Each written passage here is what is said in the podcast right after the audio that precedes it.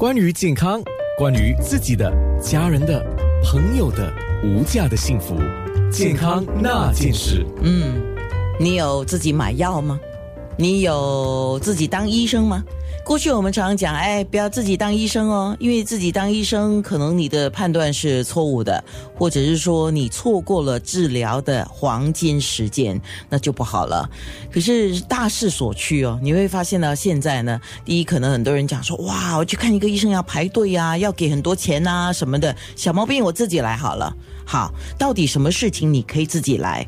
那今天特别我们要讲两个概念，一个就是自我保健，一个是自我药疗，也就是叫 self care and self medicate。那当然我们要有药剂师来讲了哈，来自 w a t s o n 的药剂师吴协颖今天要告诉我们这个。可是我最近发现协颖的工作多了哈，你现在的主要工作是什么呢？嗯，主要是嗯，Master Pharmacy Manager，嗯，就是药药剂师经理，呃。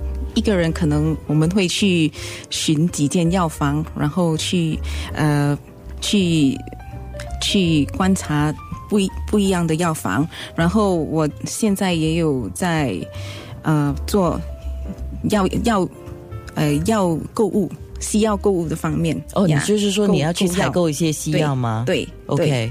所以你就是要更了解这些药物的作用，药物适不适合新加坡的大众？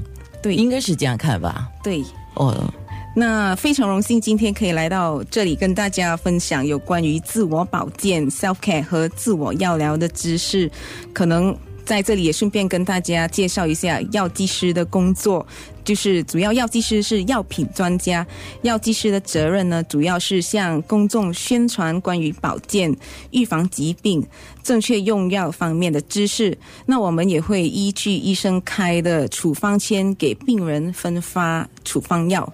嗯，我就是跟学影学到了一样东西，就是要跟你熟悉的中医师也好，呃，家庭医生也好，或者是药剂师、营养师也好，做好朋友。因为很多事情你可以通过他们的专业知识来自我了解啊。当然，我们说自我了解的话，是做一个更好的自我照顾了，而不是叫你真的什么事情你就自己来啊。有时候一些事情是不可以的。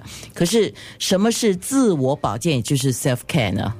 自我保健的这个广义包含了所有个人对自己的生理、心理和情绪健康方面的一切行为。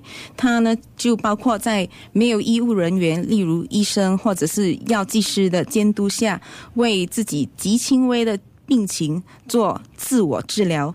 那这包括保持身体健康、均衡的饮食、规律的运动。就比如说。有一个人在经历了一个压力的事件以后，懂得寻找一个适当的方式来解压。那自我保健里面也包括了自我药疗，很多朋友都有这个自我药疗的经历。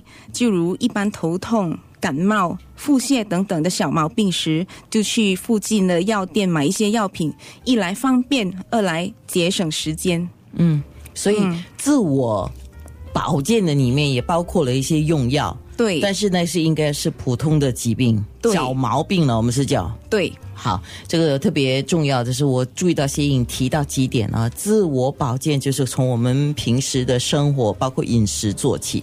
对，好，那什么叫自我药疗呢？就是 self medicate。自我药疗是一种安全和对自己负责任的一个选择，并且是个人对针对自己所认识的。对自己所认识的疾病和症状选择而使用药物的方式。